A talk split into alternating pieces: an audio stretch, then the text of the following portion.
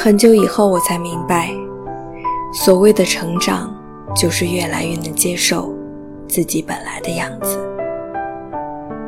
也能更好的和孤单的自己、失落的自己、挫败的自己相处，并且接受它，然后面对它。即使你现在还是孤身一人，也不要为所谓的安全感匆忙地投下像一个人的怀抱。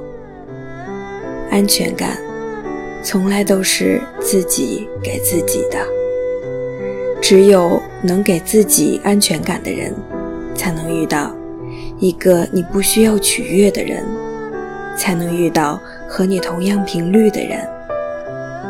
愿你和身边的人。说话不用解释半天。愿你身旁有人，愿意和你并肩同行，愿有人陪你颠沛流离。今夜，让我的声音伴你入眠。晚安